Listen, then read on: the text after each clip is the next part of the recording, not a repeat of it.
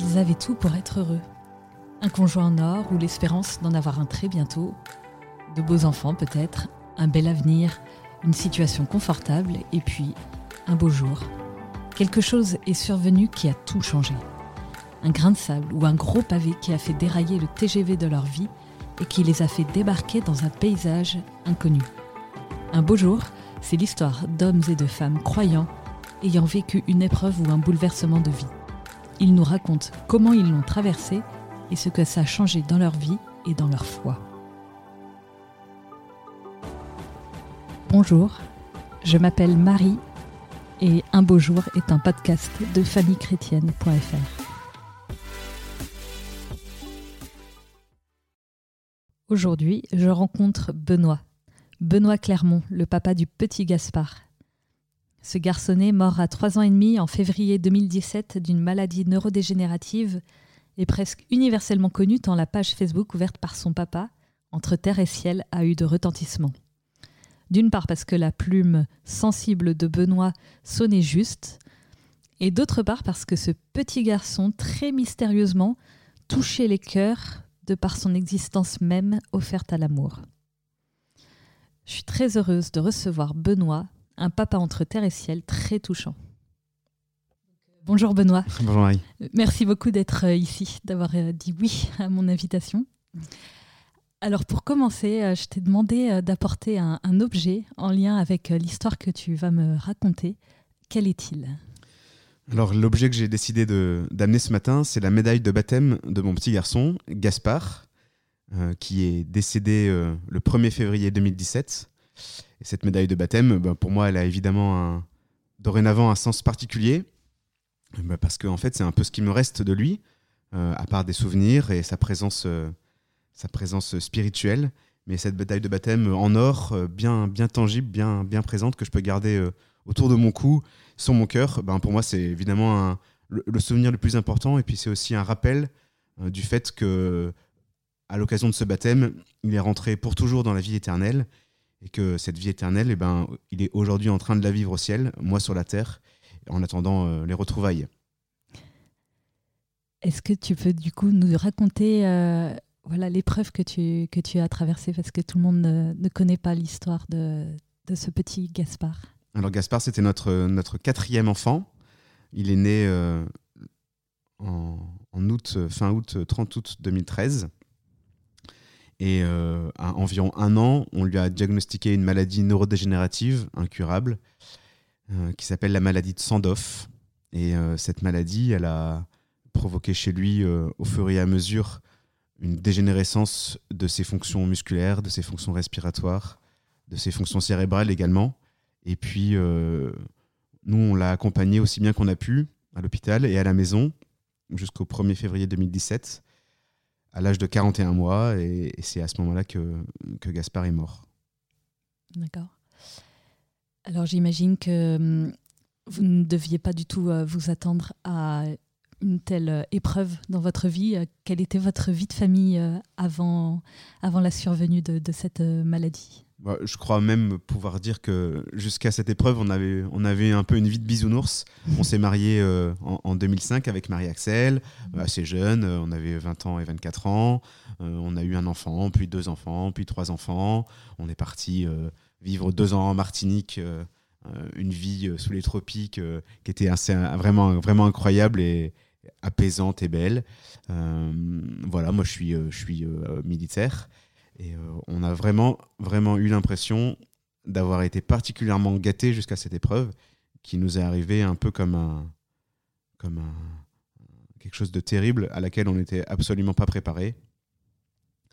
Et ça a été évidemment, dans un premier temps, un, choc, un choc qui a beaucoup détruit dans un premier temps. D'accord. Oui, j'ai vu ton témoignage euh, donné à l'école de guerre et tu dis qu'au départ, tu as eu beaucoup de colère euh, en toi. Euh, est-ce que tu peux nous, nous, en dire un peu plus? Oui, évidemment, le, jour où on nous a annoncé le diagnostic, c'était le 29 septembre 2014. Donc Gaspard venait d'avoir un an. Là, ma première réaction à l'annonce du diagnostic, qui était définitif, C'est-à-dire que ce jour-là, on nous a dit, euh, il est malade et il va mourir. Et il n'y a rien à faire. Il va mourir euh, globalement. 75% des médecins prévoient la date de décès avant les 4 ans de l'enfant. Donc c'était clair. Donc la première chose, ben, c'est que c'était une tristesse immense. Voilà, évidemment, c'est un peu le, c'est un peu une porte ouverte, enfoncer une porte ouverte que de dire ça. Mais le premier sentiment qui nous a habité, c'était vraiment une, une tristesse immense. Et puis moi, dans la foulée, ça a été la colère. J'ai vraiment été habité d'une colère incroyable. Euh, colère euh, qui s'est manifestée de manière euh, un peu excessive parfois, et puis qui était destinée à tout le monde. Colère envers les médecins qui n'arrivaient pas à le soigner, envers ceux qui nous aidaient trop, envers ceux qui nous aidaient pas assez, envers moi-même parce que j'arrivais pas du tout à gérer, envers ceux qui me comprenaient pas, envers ceux qui comprenaient pas ma colère, envers ceux qui me prenaient en pitié. Enfin, vraiment, c'était une, colère qui euh, qui m'habitait euh, en entier, une colère contre Dieu aussi. Donc vraiment, ce sentiment de colère, il a été euh, particulièrement destructeur. Maintenant, avec du recul, je regrette pas d'avoir été en colère. En fait, j'ai eu le temps d'en parler, d'y réfléchir. Mais cette colère, elle est, elle est finalement assez saine. Et d'ailleurs, moi, je suis pas très fort en psaume, mais il paraît que dans les psaumes, il y a plein de psaumes qui expriment euh, très clairement la colère du peuple de Dieu à l'égard de son absence, hein, en disant Mais Seigneur, où es-tu Où es-tu Où es-tu? Ben, Moi, c'était ça, où es-tu? Et comment comprendre euh, une telle euh, souffrance Est-ce que vous, Qu'est-ce que vous avez dit à Dieu Est-ce qu'il vous a répondu? La, première question qu'on pose dans ce genre de situation, c'est pourquoi? Pourquoi ça nous arrive? Pourquoi nous? Moi je veux pas paraître euh, présomptueux, mais j'avais l'impression un peu euh, d'avoir fait toutes les choses dans le bon ordre. Ah, on s'était rencontrés, euh, on s'était fiancés, on s'était mariés, on a eu nos enfants, j'étais militaire, on avait, j'étais parti à droite à gauche pendant pas mal de temps. J'avais un peu l'impression de manière très présomptueuse d'avoir coché toutes les cases et que du coup c'était vraiment dégueulasse que ça nous arrive à nous. Alors c'est un peu horrible à dire, hein, voilà, mais c'était quand même le sentiment que j'avais. Du coup, j'en voulais encore plus au Seigneur en me disant, mais punaise, euh, moi on m'a dit qu'il fallait faire ça, qu'il fallait faire ça, qu'il fallait faire ça. J'ai coché toutes les cases, et voilà comment, voilà comment tu me récompenses. Ça, ça m'a habité quand même pas mal de temps. Après, euh, une fois que j'ai arrêté de me demander pourquoi ça nous est arrivé, cette, cette question, c'est pas qu'elle n'est pas intéressante, c'est qu'il n'y a pas de réponse. Ou alors c'est que la réponse, elle est dans le cœur de Dieu, qu'on n'a pas les moyens intellectuels pour la comprendre, et que si un jour on va au ciel, on pourra poser la question et je suis certain qu'on aura la réponse. Parce que, parce que j'ai appris à avoir confiance en Dieu. Mais j'avais pas confiance en Dieu à cette époque.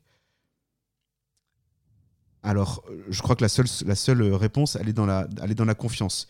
Et du coup, on, on a arrêté de se poser la question de pourquoi. Et puis en fait, les gens nous demandent euh, pourquoi vous, êtes arrêté, vous avez arrêté de vous poser la question du pourquoi? Ben Parce qu'il a fallu agir et qu'il a fallu arrêter de se demander pourquoi et qu'il a fallu euh, s'occuper de Gaspard le matin le midi, à 16h, à 17h, à 18h, lui donner ses médicaments, tous les uns après les autres. Et donc, il a fallu voir comment on allait s'occuper de Gaspard. Donc, on n'a pas éludé cette question du pourquoi euh, par, par l'action de l'Esprit Saint. Euh, il s'avère que cette question, bah, on n'avait pas la réponse, donc on l'a mis de côté. On s'est dit, on verra plus tard. Et puis, on s'est demandé bah, comment on allait euh, pouvoir s'occuper de Gaspard, comment on allait pouvoir rendre sa courte vie la plus confortable possible. Ça, c'est le terme des médecins. pour nous, ben, la plus belle possible. Gaspard, c'était notre enfant.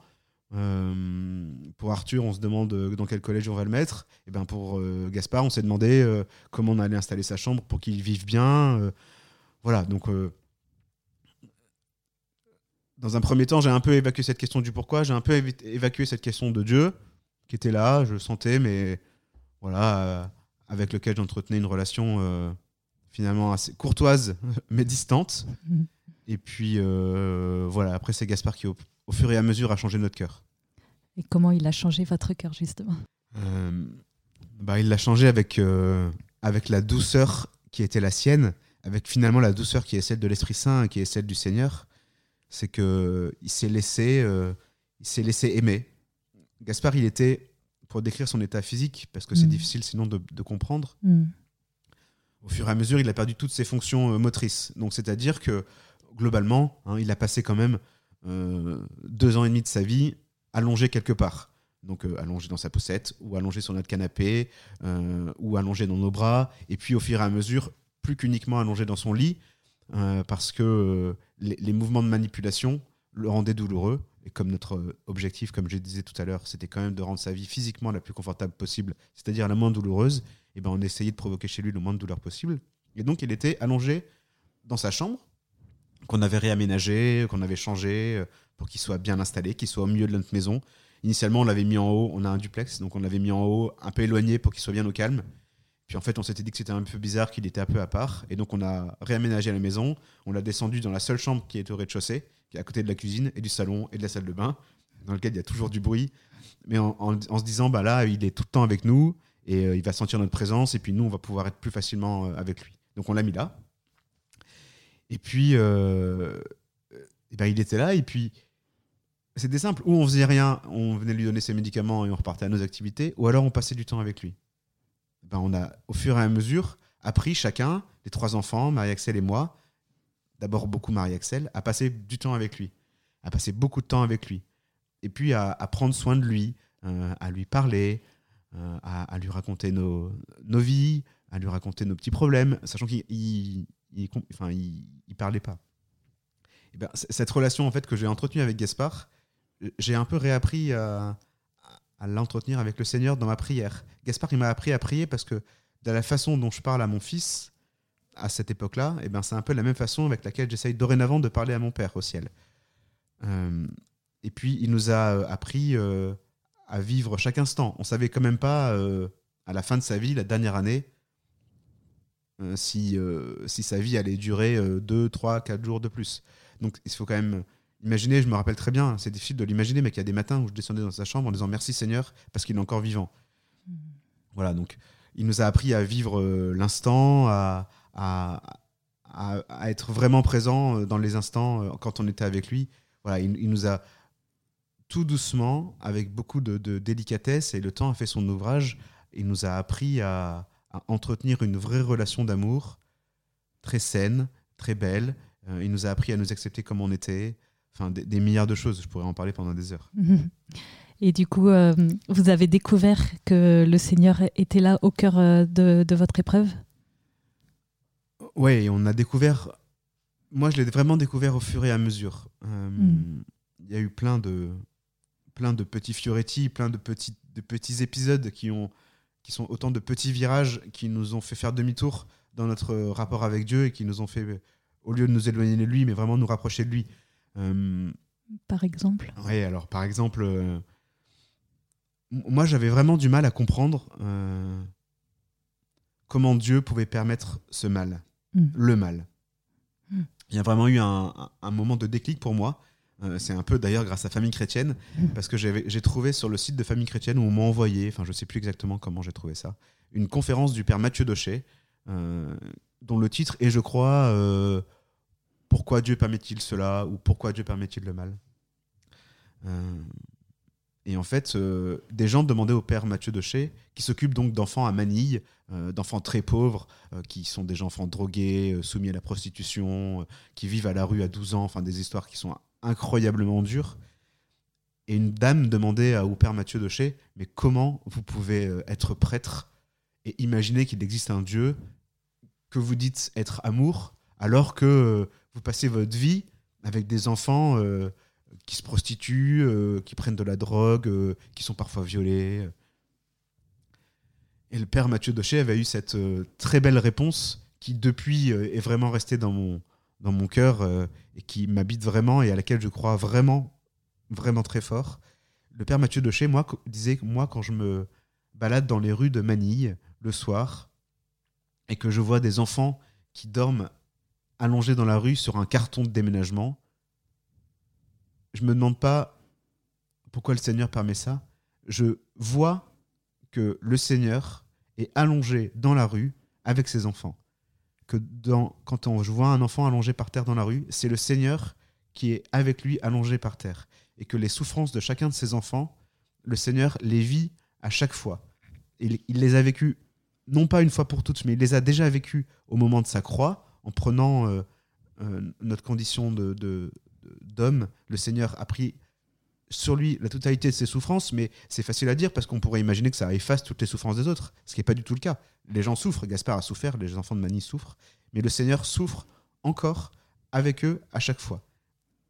Et donc je me suis dit, ben, sur ce lit de Gaspard, pour revenir chez nous, et ben, sur ce lit, Gaspard c'est Jésus et Jésus c'est Gaspard. Je, l'ai recompris une deuxième fois euh, d'une manière euh, très puissante à la fin de la vie de Gaspard. Je me rappelle plus très bien de la date, je suis un peu nul, mais je pense que ça faisait trois, ou quatre semaines avant le décès de Gaspard. sa température corporelle était descendue très bas, à, 32 degrés, euh, ce qui était un peu bizarre parce qu'on ne s'était pas du tout préparé à ça. je me rappelle même, c'était j'avais, on avait un thermomètre, et donc j'avais mis euh, le, les thermomètres dans la bouche de Gaspard pour savoir quelle était sa température. Et puis le, le, thermomètre fonctionnait pas. Alors je me dis, ah merde, il, il marche pas, je vais en acheter un autre. Donc je vais en acheter un autre. Je reprends la température et ça ne fonctionne toujours pas. Mais je dis, bah, c'est pas possible. Et donc je regarde le mode d'emploi du thermomètre et il y avait écrit qu'il ne fonctionnait pas en dessous, de 30, en dessous de 32 degrés. Donc je me dis, mince, là, Gaspard, il est en train de décéder. Il est en train de mourir. Et en fait, ça n'a pas été tout à fait le cas. Il est, mort trois, trois semaines plus tard. Mais cette période de fin de vie, alors d'agonie, ce qui peut paraître être un terme horrible, mais ce qui en fait a été pour nous un, beau terme, c'était vraiment la, fin de sa vie, la, fin de vie, vraiment la fin de vie de Gaspard, qui était un moment béni. On était un peu inquiet quand même au début parce que ça, nous semblait durer un peu longtemps. Et, Marie-Axel m'avait dit un jour, euh, euh, je pense Benoît qu'on pourrait peut-être euh, donner la communion à Gaspard. Moi j'étais un peu opposé à cette idée initialement parce que comme Gaspard avait des problèmes de déglutition, ça me paraissait difficile techniquement de pouvoir lui donner ou une goutte de sang ou, une partielle d'hostie. Marixel m'a dit non, mais je pense qu'on peut y arriver. Et donc on avait euh, un, ami prêtre, le père Emmanuel, qui était vicaire à, la cathédrale de Nanterre à cette époque, euh, qui nous avait dit si, vraiment vous avez besoin de quoi que ce soit, moi je me tiens à votre disposition. Et on avait déjà parlé avec lui de la communion. Et donc ce jour-là, je prends mon téléphone, je l'appelle, je dis, eh ben, écoute Emmanuel, euh, je pense qu'on aimerait bien que Gaspard reçoive la, communion. Et là, je me rappelle, il avait eu cette très belle phrase. Il avait dit, ok, pas de souci, je vais chercher le bon Dieu au tabernacle et j'arrive. Et donc, il est, euh, il est venu à la maison, c'était un soir. Les trois grands étaient en pyjama, je me rappelle. Et euh, on s'est tous mis autour du lit de Gaspard. Le père Emmanuel, qui est, qui est très grand, qui doit faire un, 1m90, qui était grand, qui, était, qui est jeune, et, rentré euh, tout beau, tout rayonnement, avec sa petite custode, dans lequel il avait une, parcelle d'hostie. De, et il s'est mis euh, à genoux au pied de Gaspard. Nous, on s'est tous mis à genoux au pied de Gaspard. Gaspard, lui, était allongé sur son lit, comme il était toujours. C'était sa situation la plus confortable, allongé sur le dos. Et là, euh, ben le, le, père Emmanuel, il a juste coupé une toute petite partie d'hostie, qui était vraiment toute petite, toute petite, toute petite, hein, vraiment une miette d'hostie il l'a posé sur le, bout de la langue de Gaspard qui était toujours un peu sorti pour l'aider à respirer. Et puis il l'a posé là. Et puis nous, on est tous restés euh, tous, les, tous les cinq en adoration autour de Gaspard. Euh, et puis ben voilà, il s'est rien passé. Ça a duré un quart d'heure, 20 minutes. Et puis au, fur et à mesure, de manière euh, tout à fait naturelle, il n'y a absolument rien de surnaturel là-dedans, mis à part la présence du Christ dans l'hostie, mais l'hostie a, fondu tout doucement sur, le bout de langue de Gaspard. Et, là, euh, j'ai pas du tout eu un flash euh, ou une motion de l'Esprit Saint. Je me suis vraiment dit, oh, c'est exactement ce que décrivait le père Mathieu Daucher, c'est-à-dire que Gaspard, Jésus est en train de prendre la place de Gaspard, Gaspard devient Jésus, et c'est le cas de chacun d'entre nous au moment où on communie, hein. mais euh, Gaspard est vraiment un autre Jésus, et, et c'est vraiment manifeste à travers cette présence du Christ dans l'Eucharistie qui vient vraiment prendre la totalité de notre âme. Gaspard, c'était vraiment à ce moment-là un, tabernacle du Seigneur. Et je me suis vraiment dit à ce moment-là, euh, la, phrase, la fameuse phrase de Paul Claudel que j'aime beaucoup, qui dit que le bon Dieu n'est pas venu pour euh, expliquer la souffrance, ni même pour la, pour la résoudre, mais qu'il est juste venu pour l'habiter de sa présence. Et ben, cette phrase, elle a vraiment pris euh, une pleine ampleur. Le Seigneur, il est vraiment présent dans nos épreuves de manière assez, assez mystérieuse, il pourrait, j'en suis persuadé, toutes les résoudre. Force est constater qu'il ne le fait pas toujours, pour des raisons qui, qui m'échappent. Mais en attendant, il est pleinement présent à nos côtés. Et ça, c'est vraiment Gaspard qui nous l'a appris avec une, un abandon qui était assez incroyable et qui nous a aussi beaucoup édifié. Et très, très concrètement, pendant cette épreuve même, euh, qu'est-ce qui vous est-ce qu'il y a eu des moyens concrets qui vous ont aidé à, respirer, à, prendre du recul ou à mieux digérer ce qui vous arrive. Il y en a qui marchent, il y en a qui cuisinent, il y en a qui écrivent, il y en a qui font, voilà, etc. Oui, moi, il y en a, il y en a, eu, il y en a eu plusieurs des, des moyens de, D'abord, il a fallu quand même parfois un peu s'évader. Enfin, en tout cas, pour moi, il a fallu euh, m'évader. Mmh. Euh, il a fallu continuer à travailler. En tout cas, c'est le choix que j'ai fait choix dont aujourd'hui euh, je ne suis pas absolument certain que ça ait été le bon, mais en tout cas c'est le choix que j'ai fait, euh, de continuer à travailler. Je pense que j'avais quand même besoin de me sentir un peu utile pour la famille et qu'au début de la maladie de Gaspard j'avais quand même du mal à me sentir utile euh, à, ses côtés. Et que le fait de travailler, de continuer à faire bouillir la marmite, pour le dire clairement, bah, pour moi c'était ma pierre à l'édifice. Donc ça pour moi ça a été important, donc je me suis investi pleinement dans le travail. Surtout que c'était une période un peu euh, particulière parce que je préparais un concours. Donc en plus, il a fallu euh, euh, mettre double dose de travail. Et pour ça, Gaspard m'a beaucoup aidé. Et que j'avais un peu dealé avec le Seigneur en lui disant Bon, moi, je travaille toute la journée comme un fou. Par contre, le soir, je travaille pas. Le week-end, je travaille pas. Je m'occupe de Gaspard. Et à la fin, il faut que j'ai mon concours. Mm-hmm. Bon, voilà, je sais pas, je sais pas quelle est la part du Seigneur là-dedans, sans doute très grande. En tout cas, il s'est avéré que, que j'ai réussi ce concours qui est pas évident. Mm. Je me rappelle très bien, c'était. Euh, j'ai appris, c'est un de mes très bons camarades qui m'a appelé euh, euh, pour m'annoncer les résultats du concours. J'étais à l'hôpital avec Gaspard dans sa chambre. Je me suis effondré en larmes. C'est pour vous dire quand même la, à la fois la charge émotionnelle qui était la mienne et puis l'intensité de l'effort que j'avais fourni pour ce, cette année concours. Et puis après, j'ai aussi eu des moments d'évasion. moi, j'aime beaucoup le sport, donc j'avais besoin d'extérioriser un peu ma colère et mon, mon surplus, d'énergie parfois pas très sain. Euh, en courant par exemple donc j'allais courir. J'aime beaucoup le golf. Donc à cette époque euh, je faisais pas mal de golf ce qui me permettait de couper mon téléphone de penser à complètement autre chose pendant 3 ou 4 heures. Euh, donc ça c'était chouette. Et puis après bah, on a essayé aussi de de s'appuyer autant qu'on pouvait sur nos familles et nos amis mmh. en particulier sur nos deux mamans qui ont été bah, d'un support incroyable qui nous ont permis de nous décharger un peu. Mm. Et puis euh, voilà, mais moi j'ai eu beaucoup de moments pour me décharger, pour m'évader. Marie-Axel, elle, elle en a eu quand même beaucoup moins. Euh, elle a été quand même euh, d'une incroyable persévérance et d'une combativité qui, qui fera mon admiration toute notre vie. Mm. Parce que moi j'ai pu m'évader, elle quand même pas beaucoup. Hein.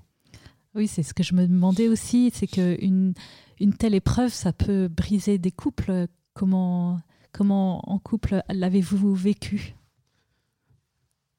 Alors déjà, euh, on l'a vécu avec beaucoup de difficultés. Hmm. Moi, je veux surtout pas donner l'impression qu'on est euh, le couple parfait. Euh. Hmm.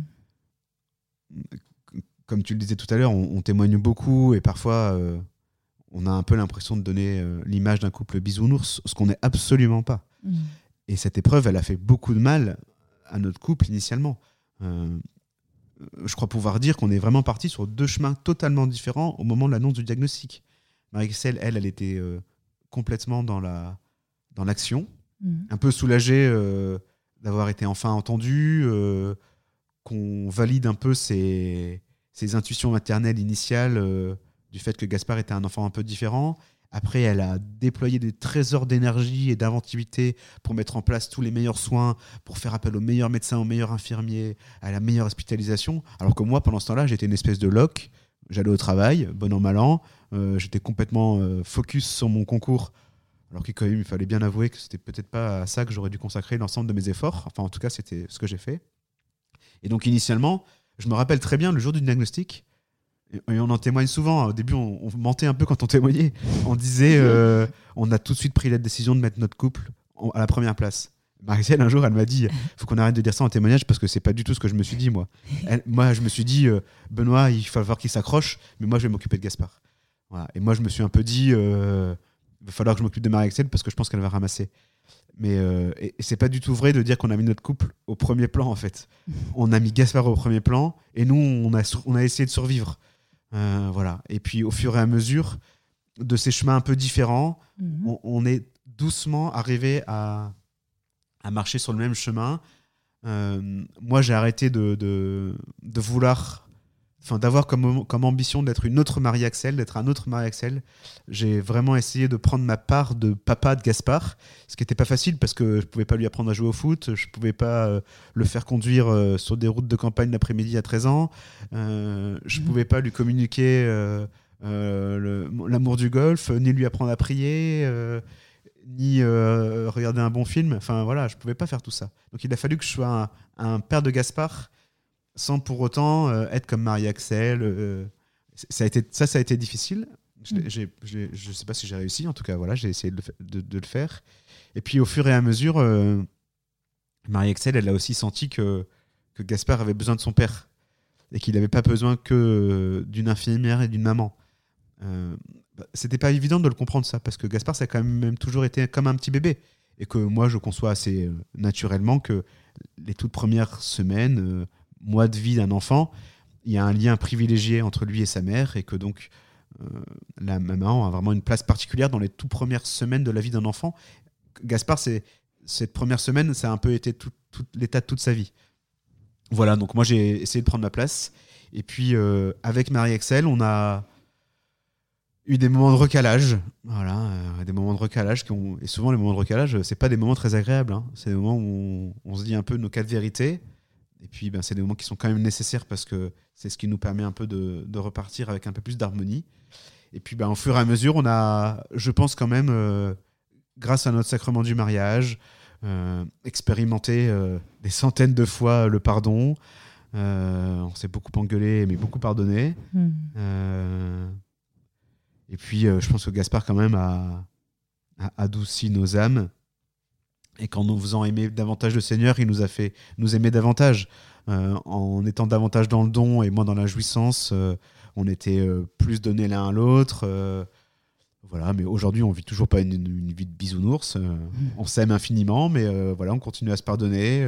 on essaie de prier ensemble, de s'écouter, moi de moins parler. Et je me demandais, oui, justement, en quoi Gaspard a-t-il changé votre foi? Ben, je, pense qu'il a vraiment tout changé. Euh, moi, j'ai eu, grâce à Gaspard, une, reconversion. Mes parents avaient semé en moi euh, la graine de la foi à travers le baptême, les sacrements que j'ai reçus. Euh. mais avec Gaspard, j'ai expérimenté la, la, présence réelle, réelle, la présence concrète de Jésus, des saints, du ciel, de Dieu dans ma vie d'une façon qui est. Je ne saurais pas euh, dire comment ça s'est fait. Euh, en attendant, au fur et à mesure de la vie de Gaspard, on a quand même euh, eu la certitude de la présence de Dieu. De plus en plus, de plus en plus forte. Et on sentait que plus on s'abandonnait, plus on recevait que plus euh, on, se laissait un peu guider par le Seigneur, que plus on priait, plus il était présent. Euh, que plus on demandait d'aide, plus les gens nous aidaient. Et, au fur et à mesure, bah, je me suis vraiment dit, bah, le Seigneur, il, est vraiment, il est vraiment là. Il est vraiment, vraiment présent. Vous êtes vraiment là, en fait. Enfin, en fait, Jésus, vous êtes vraiment là.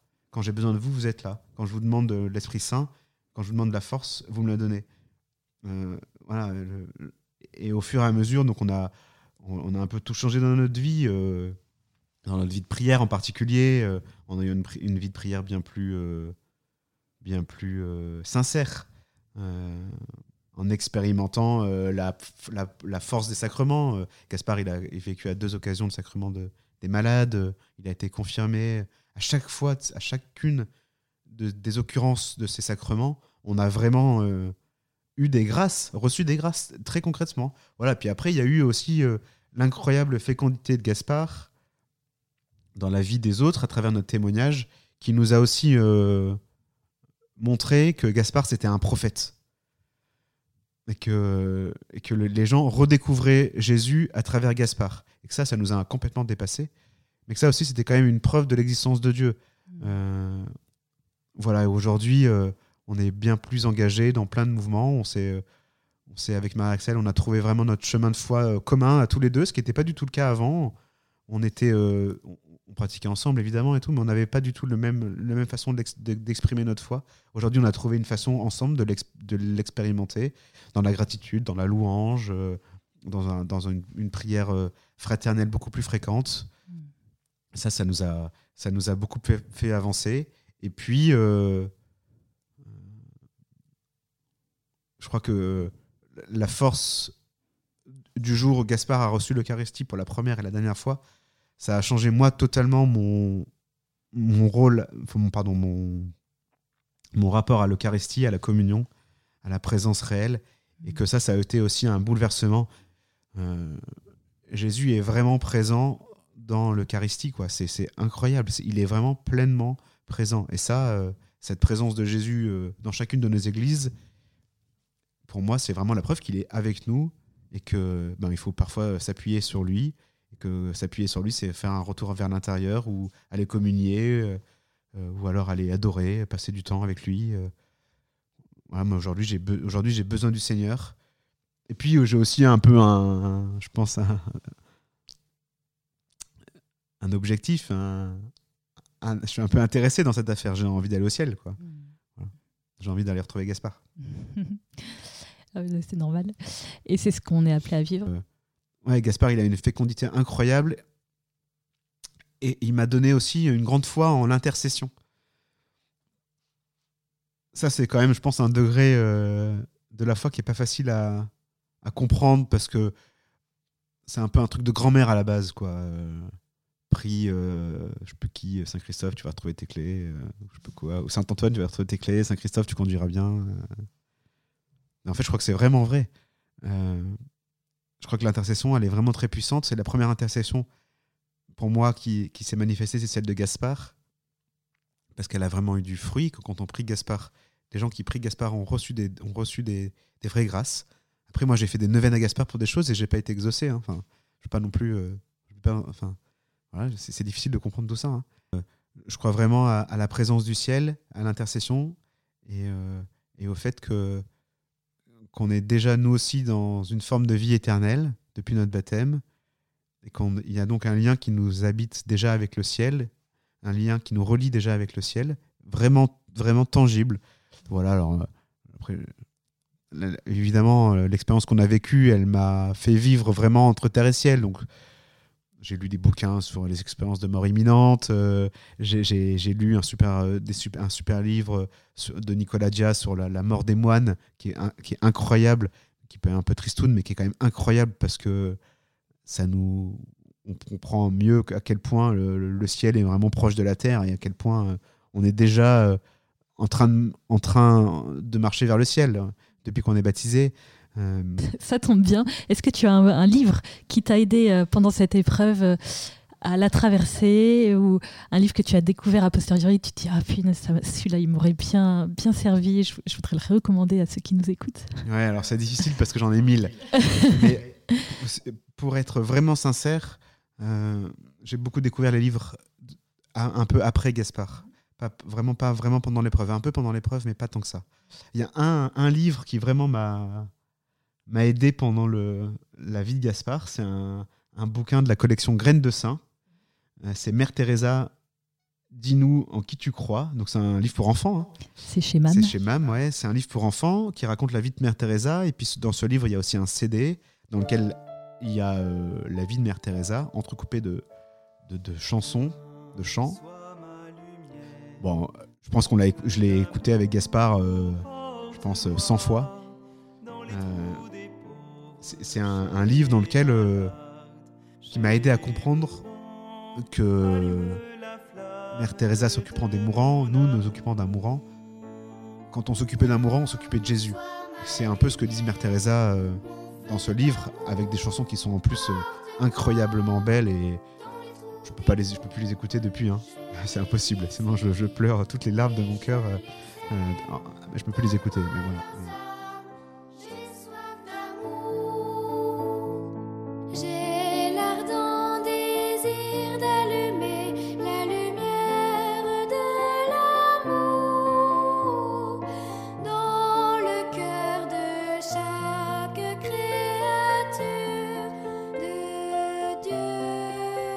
Pendant l'épreuve, ça nous a beaucoup, beaucoup aidé à, voir à quel point Jésus était présent dans notre épreuve, à quel point, euh, euh, bah voilà, quand on prenait soin d'un malade, on prenait soin du Christ, et que, et que s'occuper de quelqu'un qui souffre, c'est s'occuper de Jésus, et que c'est vraiment euh, finalement une des choses les plus belles, et que Mère Teresa nous a beaucoup aidé avec Marie-Excel à savoir comment prendre gas- soin de Gaspard. Et euh, voilà, donc ça c'est vraiment un livre qui m'a beaucoup aidé. Euh, le deuxième, si je, je devais en choisir un, euh, je pense que je choisirais La vie en bleu de Martin Stéphens. En fait, c'est c'est Marie-Axel qui l'a lu plusieurs fois. Moi, je l'ai lu qu'une fois. Je ne saurais pas le citer. Marie-Axel, elle, le- elle le connaît par cœur. Mais en fait, Marie-Axel, elle a eu tellement de place dans cette épreuve. euh, et c'est elle qui, quand même, a, tenu la baraque pendant toute cette, épreuve. Et je sais que ce livre, La vie en bleu de Martin Stéphens, l'a vraiment parfaitement, parfaitement aidé. Euh, elle l'a aidé parce que la, vie en bleu, c'est euh, l'antithèse de la vie en rose. Voilà. La vie en bleu avec des bleus, des bleus, des bleus d'épreuve. Martin Stéphens, en, somme, en- il- explique dans ce livre que l'épreuve fait partie de la vie et qu'en fait, euh, eh ben, il faut vivre avec les épreuves. Il faut vivre, il faut vivre avec les épreuves. Il faut pas vivre malgré les épreuves. Euh, il faut être heureux dans l'épreuve. Alors ça, c'est c'est difficile à dire, mais qu'en fait, aucune aucune vie ne se déroule sans épreuve. Alors il y a des moments dans la vie où on est un peu épargné par les épreuves, mais aucune vie ne se vit sans épreuve. Et que vivre dans l'épreuve, c'est vraiment le chemin de la vraie, de la vraie paix et de la vraie confiance. Moi, j'arrête pas. Ma prière préférée, une de mes prières préférées, c'est Seigneur, j'ai confiance en toi. Jésus, j'ai confiance en toi. J'ai confiance en toi. Mais il m'arrive ça, mais j'ai confiance en toi. Si le Seigneur fait tout concourir au bien de ceux qu'il aime, euh, eh ben, tout arrive non pas à dessein, parce que je crois pas que le Seigneur envoie des épreuves, mais le Seigneur nous comble de grâce pour pouvoir surmonter, je sais pas, mais vivre, transcender les épreuves, les vivre, les vivre euh, de manière belle, de manière sainte. Voilà, et je crois que c'est vraiment ce que, ce que le bouquin de Martin Stéphens, La vie en bleu, nous a appris, c'est que ces épreuves qui nous traversent, euh, ben, elles font partie de nous et en fait elles font partie de notre vie et que voilà, ça c'est facile à dire, hein, mais euh, en, le lisant, on en devient vraiment persuadé. L'épreuve, elle fait partie de la vie et, euh, ben en fait c'est ce qui nous rend beau, c'est la façon dont on vit ces épreuves euh, parce qu'elles font partie, elles font partie de nous. Est-ce que tu as des, conseils ou quelque chose à dire aux personnes qui traverseraient la même épreuve que, que vous en ce moment, qui seraient dans le dur de, cette épreuve? Est-ce que tu aurais un conseil ou quelque chose à leur dire? Avec Marie-Excel, on a beaucoup reçu de gens qui vivaient euh, la même épreuve que nous. Des gens qui n'étaient pas forcément euh, des, catholiques pratiquants. hein. On a beaucoup reçu de gens qui vivaient la même épreuve que nous. Donc, je pense que il est important de s'entraider. Et, que- les, gens n'imaginent pas qu'ils sont capables d'aider les autres, même dans ces épreuves-là. Il y, a- un couple qu'on aime, qu'on aime beaucoup, qui sont des gens euh, vraiment très simples, euh, qui habitent vers Rouen. Euh, le papa, il est, euh, il est maçon. Euh, la maman est au foyer. Ils ont deux enfants handicapés. Et, ils ont eu euh, une petite fille atteinte de la même maladie que Gaspard. Elle a été diagnostiquée après nous. La petite Amy, elle est, elle est décédée il n'y a pas très longtemps. Ces gens, ils étaient vraiment d'une simplicité qui, au début, nous déconcertait un peu. On se sentait pas très à l'aise. Parce que nous, on, imaginait que comme on venait d'une société un peu upper class, euh, bac plus 5, euh, eh ben, euh, il fallait forcément qu'on les aide. Et puis que c'était un peu la corvée. Et, et en réalité, en, passant du temps avec eux, c'est eux qui nous ont édifiés. C'est eux qui nous ont appris plein de choses. Ils avaient une telle confiance l'un en l'autre. Ils avaient une telle capacité d'abandon. Je me rappelle un jour, on était parti avec eux en Espagne, à une conférence des maladies européennes. Donc on était euh, tous les deux avec Marexel parce que Gaspard était déjà mort. Et eux, ils étaient tous les deux avec leur petite fille. Et en fait, ils avaient raté leur avion. Alors moi, ça m'aurait mis, euh, mis dans une colère noire. euh, et, eux, elle, toute simple, elle dit ben, bah, c'est pas grave, hein, on a mis un peu d'argent de côté, ça sert à ça, on va reprendre un billet. Voilà, 3000 balles. Ils ont repayé 3000 balles comme ça, alors que franchement, ils ils avaient pas un rond. Et, et voilà, et, ils sont partis avec, une, avec un, une simplicité qui nous. Moi, ça m'a scotché. Moi, je, je on en aurait entendu parler pendant six mois si ça m'avait si été arrivé. Et eux, ils avaient une simplicité déconcertante. Et ça, je me rappellerai toujours. Et pour moi, c'est une vraie leçon de vie que je, que je garde dans mon cœur. Euh, cette simplicité. euh, voilà. Alors, le seul conseil que je peux donner, c'est que il y a une, une nécessité de l'entraide qui qui est pas forcément apparente parce qu'au début, on peut ça peut sembler un peu artificiel et qu'en fait, on est vraiment fort en s'appuyant les uns sur les autres, comme dans la vie chrétienne. Mais on est euh, un chrétien seul et un chrétien isolé. Mais je pense qu'une famille qui souffre dans cette épreuve de manière isolée, c'est quand même beaucoup plus difficile. Et qu'il faut avoir finalement le courage de demander de l'aide. Et parfois, demander de l'aide, ça demande vraiment du courage et que c'est pas un courage qu'on a initialement parce qu'on a l'impression qu'on va, aider qu'on va embêter les autres ou qu'on se, débrouille- mieux tout seul.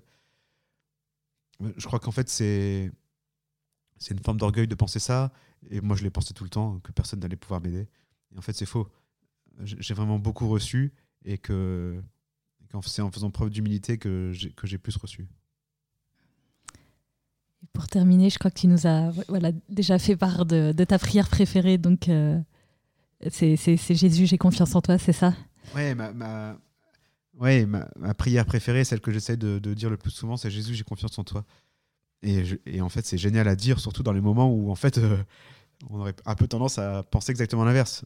C'est dans les moments où on a envie de dire, mais Jésus, mais non, mais c'est pas possible. Qu'en fait, je dis, Jésus, j'ai confiance en toi. Hein, quand euh, Arthur, notre aîné, qui commence à rentrer dans une période de l'adolescence un peu conflictuelle, euh, un peu rugueuse parfois, quand il m'énerve, je dis Jésus, j'ai confiance en toi. Et euh, bon, d'abord, je m'énerve hein, souvent quand même. Mais je dis Jésus, j'ai confiance en toi. Voilà. Bon, après, ça m'aide. Et après, la, prière euh, que j'aime beaucoup, c'est une, prière qui est la prière de Charles de Foucault. Euh, moi, je suis saint-cyrien. Charles de Foucault, il est saint-cyrien aussi. Et c'est une prière qu'on qu'on avait décidé de faire chanter à l'offertoire de notre messe de mariage. C'est une prière dont on mesure pas très bien, je pense, l'ampleur quand on l'a dit, quoi. Mais euh, je pense que c'est une prière qui est euh, qui est vraiment très belle parce que c'est une prière de confiance. Mon Père, je m'abandonne à toi. Fais de moi ce qu'il te plaira. Quoi que tu fasses de moi, je te remercie. Je suis prêt à tout. J'accepte tout. Pourvu que ta volonté se fasse en moi et en toutes tes créatures. Je ne désire rien d'autre, mon Dieu. Je remets mon âme entre tes mains.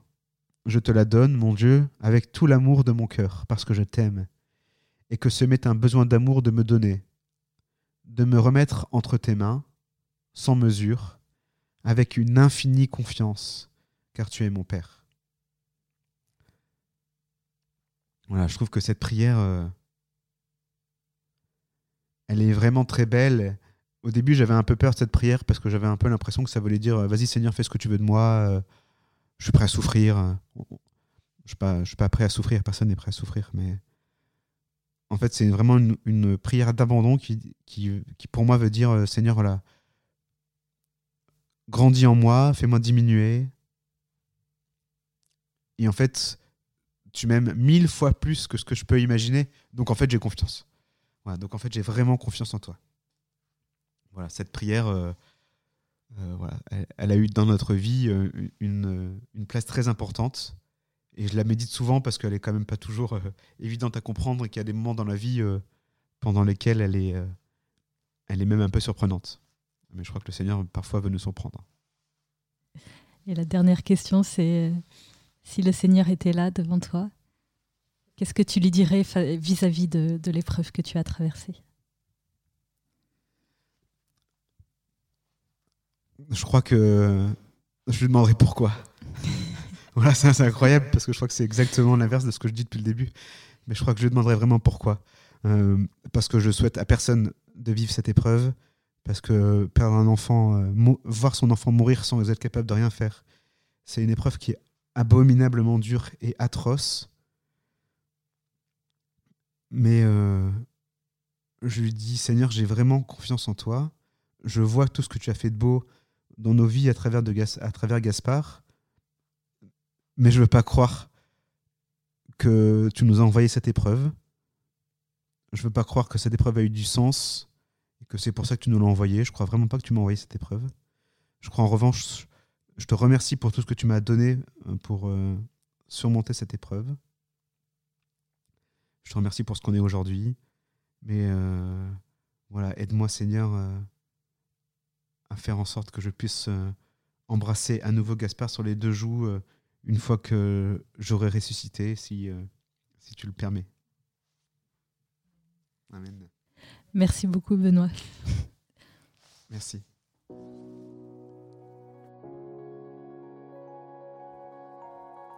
Merci de nous avoir écoutés. J'étais très contente de recevoir Benoît et cette conversation m'a beaucoup enrichi. Et vous, qu'en avez-vous pensé? N'hésitez pas à me faire un retour directement sur le groupe du podcast, sur la page Facebook de Famille Chrétienne ou sur le compte Instagram les-du-bas podcast au pluriel-du-bas FC. Si cet épisode vous a plu, n'hésitez pas à le partager à vos amis, surtout ceux qui traversent une phase difficile qui sait, cela les aidera peut-être. Ceux qui nous écoutent via iTunes ou Apple Podcast, si vous pouviez mettre une note de 5 étoiles, cela permettrait au podcast de remonter dans les recommandations et de le faire connaître à plus de monde. Un grand merci et à bientôt.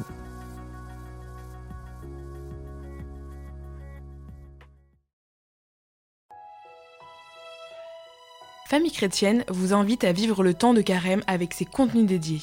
Articles, podcasts, vidéos, newsletters vous aideront à méditer et à vous recentrer sur l'essentiel.